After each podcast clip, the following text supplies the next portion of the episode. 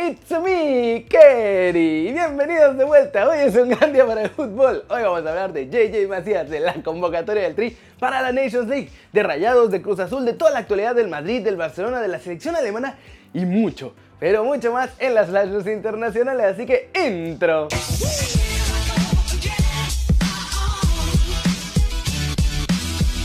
Después de mi ridículo del intro, arranquemos como siempre con la nota One Fútbol del día. Y es sobre el Monterrey y Cruz Azul porque andan haciendo muchos cambios directivos y de entrenadores.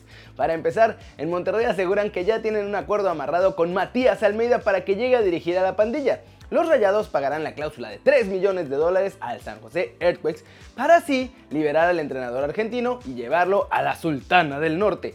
Eso sí, tiene un pequeño pero este acuerdo y es que si Matías Almeida logra meter a su equipo a los playoffs de la MLS, entonces se va a quedar con el Earthquakes. Así que ya saben, si nos vamos a perder muy raro este fin de semana, es porque el pelado ya anda empacando sus maletitas para irse con Monterrey.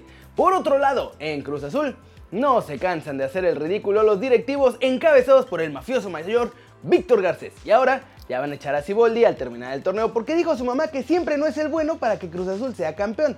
Así como lo oyen muchachos, después de todo el circo que se armaron para echar a Peláez y a Caixinha y traer a Ciboldi y bla bla bla, y dime si diretes y llamaditas por teléfono en televisión, ahora también van a echar al nuevo entrenador y quieren ahora un DT de perfil europeo que tenga experiencia en el viejo continente. Y no solo eso, van a volver las malas mañas de comprar y vender jugadores por montones en cada ventana de transferencias. Porque como estos no jalaron, pues igual y 20 nuevos sí van a funcionar. Y romperían con la base sólida que ya había dejado Richie Peláez en la Noria. Así que amigos de Cruz Azul, mi más sentido pésame, ahora sí se les viene una época negra de verdad. Y bueno, para saber qué pasa con Rayados y Cruz Azul, no se olviden de bajar la app de OneFootball. Es gratis y el link está aquí abajo. Pasemos con noticias del tri de todos nosotros porque Tata Martino ya dio su lista oficial para los partidos de la completamente inútil Nations League de CONCACAF. Y sí, hay sorpresas muchachos, muchas sorpresas. A través de su cuenta oficial de Twitter, mi selección MX anunció esta convocatoria en la que destaca una base importante de jugadores de Europa combinadas con figuras juveniles y elementos de experiencia de la liga de todos nosotros y varios fiesteros que no van a venir. Esta es la lista de 25 jugadores que estarían en el tri en la fecha FIFA. Los porteros, Raúl, Gudiño, Rodolfo, Cota, José Hernández, los defensas serían Cristian Calderón, Jesús Angulo, Carlos Salcedo, Néstor Araujo, Gerardo Arteaga, Jorge Sánchez, Alan Mozo, Luis Romo, Johan Vázquez.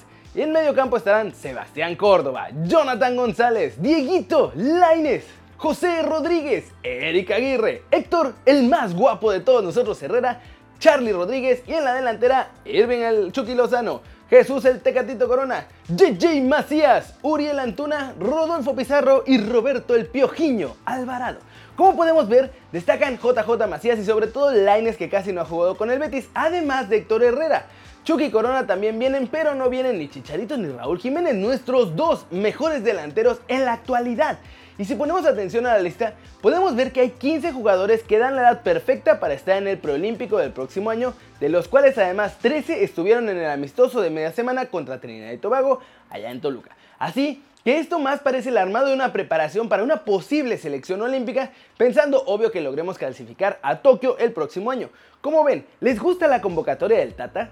Sin duda hay muchas caras nuevas y vamos a ver si esto hace diferencia ya en partidos oficiales de la CONCACAF. Chicharito habló tras el duelo de Europa League en el que Sevilla derrotó al Apoel gracias a un gol suyo y le preguntaron si debe ser titular contra el Barcelona. Miren lo que dijo Chicha. Con mucha tranquilidad, con mucha ecuanimidad, siempre lo he mencionado, ¿no? nunca seré el mejor cuando estas cosas estén sucediendo ni tampoco seré el peor cuando a veces no juego o no, no puedo marcar muchos goles. Entonces, con mucha ecuanimidad, contento, lo mencioné también en otra entrevista que afortunadamente y desafortunadamente en el fútbol y en una eh, institución como esta que es el Sevilla con tantas competiciones, al día siguiente tienes que eh, darle vuelta a la página, eh, pensar en el próximo partido para mantener lo bueno que hiciste y para mejorar todo lo que, lo que quedó ahí un poco a deber. Enfocado 100% al partido del domingo, obviamente disfrutando y sabiendo que esto da mucha confianza, también muchos jugadores que no hemos tenido muchos minutos, el mister lo ha dicho, ¿no? que siempre tenemos que estar listos para, para poder demostrar lo que, lo, que, lo que queremos darle a esta institución con buenas actuaciones, buenos resultados. Eso hay que preguntárselo a él, él como tú bien lo preguntaste en otra eh, anteriormente, ¿no? Él, él, es el que decide, es su trabajo, él gestionará la plantilla de la mejor manera para el Sevilla Fútbol Club. Él siempre, sabemos que todos los entrenadores con los que he estado siempre piensan piensan eh, en por hoy en beneficio de la institución, nunca es nada personal ni mucho menos, así que uno hay que estar a las órdenes, estar eh, el 100% físicamente, mentalmente para poder darlo todo cuando se te requiera. Como ven, yo creo que poco a poco se está ganando más oportunidades, aunque en Sevilla dicen que al menos todavía este fin de semana Luke de Jong va a ser el titular frente al Barcelona y eso que no ha marcado gol, muchachos, pero yo creo que ya va siendo Chicharito Time. Pasemos con las noticias de mexicanos que pueden ir a Europa, porque los muchachos de Amazon regaron el tepache, muchachos. En su nueva serie Inside Borussia Dortmund revelaron que el equipo alemán ya está visoreando a Macías, pero hoy también salió la noticia de que el United va por un chavo del América. En el cuarto capítulo de la serie Inside Borussia Dortmund de Amazon, como les digo, se aprecia a Marcus Pilawam, jefe de scouting del Dortmund, viendo videos de JJ Macías, con el cual además quedó bastante sorprendido de forma positiva. En la grabación, Pilawan destaca a JJ como un jugador que roba balones, que disfruta el juego y que siempre termina en gol. Y esto se lo está contando a otro directivo del club. Eso sí, ¿eh? se van a tener que poner las filas porque no están solos en la pelea por fichar al delantero de la fiera. De hecho, el Betis también está muy interesado en llevarlo a España, pero no quieren que les pase como con Diego Lainez. Y es que, que aunque arrasen la Liga MX, todavía le falten muchos detalles técnicos que tengan que trabajar por más de una temporada. Es por eso que Alexis Trujillo, coordinador del área deportiva del Betis, viajó personalmente a México para ver de cerca al goleador y de esta forma no tener ningún margen de error. El seguimiento a Macías va a seguir hasta diciembre y entonces tomarán la decisión. Por otro lado, en este mismo partido en el que estuvieron los visores checando a Macías, estuvo gente del Manchester United y se llevaron una gran impresión de Sebastián Córdoba, jugador del América. De hecho, según Fox Sports, los scouts de los Red Devils quedaron tan impresionados que ahora pusieron en la agenda al joven mexicano por lo que también van a continuar su seguimiento hasta el final de la temporada para ver si vale la pena llevárselo en diciembre o si es mejor esperar hasta el próximo verano. En principio, como les digo, todos iban a ver a Macías, que era nuestra gran estrella en ese juego. Pero salió buena la cosa porque ya le echaron el ojo a Córdoba y el Betis también a Santiago Román, defensa que tiene apenas 18 años y que juega en la franja. Así que, como ven, ¿será que pronto veremos a muchos de nuestros chavos irse al fútbol europeo? Flash News. Es Marcelo baja para el partido de liga este sábado ante el Granada después de que sufrió una nueva lesión, muchachos. Ahora una elongación en el bíceps femoral de la pierna derecha, lo que deja a Zidane sin laterales izquierdos otra vez, porque también están de baja Ferland Mendy y Nacho Fernández. Barcelona negó rotundamente el supuesto contacto del equipo con el técnico Marcelo Gallardo para ser el sustituto de Ernesto Valverde la próxima temporada. El Real Madrid emitió un comunicado en defensa de su portero Thibaut Courtois en el que desmienten que el belga sufra de ansiedad a la vez que aportan información médica sobre lo que ocurrió en el partido del martes ante el Brujas. Y lo que pasó fue que tuvo una gastroenteritis y esta tampoco le dejará jugar el sábado ante el Granada en duelo de la liga. Joaquim Lowe pondrá a Marc-André Stegen en la portería para el partido contra Argentina el próximo miércoles, mientras que a Manuel Neuer lo va a guardar para el otro partido que será frente a Estonia. El AFC confirmó que Vela no saldrá del equipo por lo que han rechazado la petición de América de recibirlo a préstamo la próxima temporada.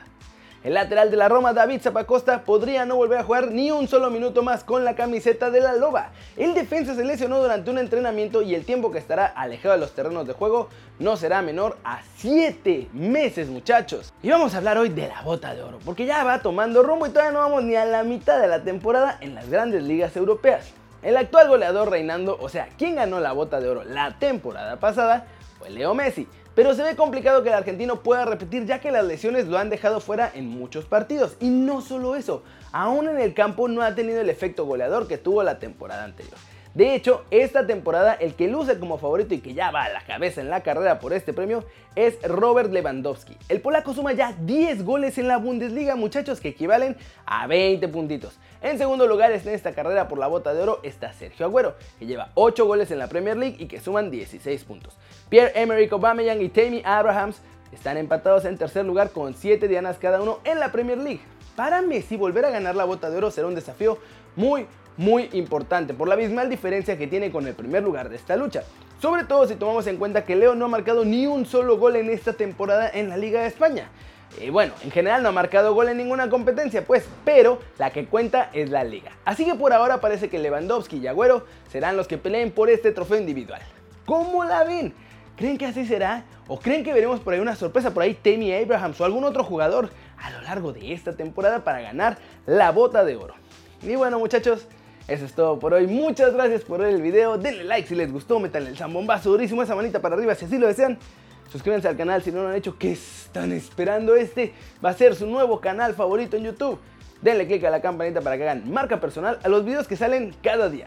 Yo soy Kerry Ruiz y ayer ya se me olvidó decirles de mostacho. Tuve que hacer un sketch de Gardner Minshew para la NFL y por eso nos pusimos bien bigotados todos. Martín del Palacio, Rodolfo Landeros y un servidor. Y eso es todo muchachos.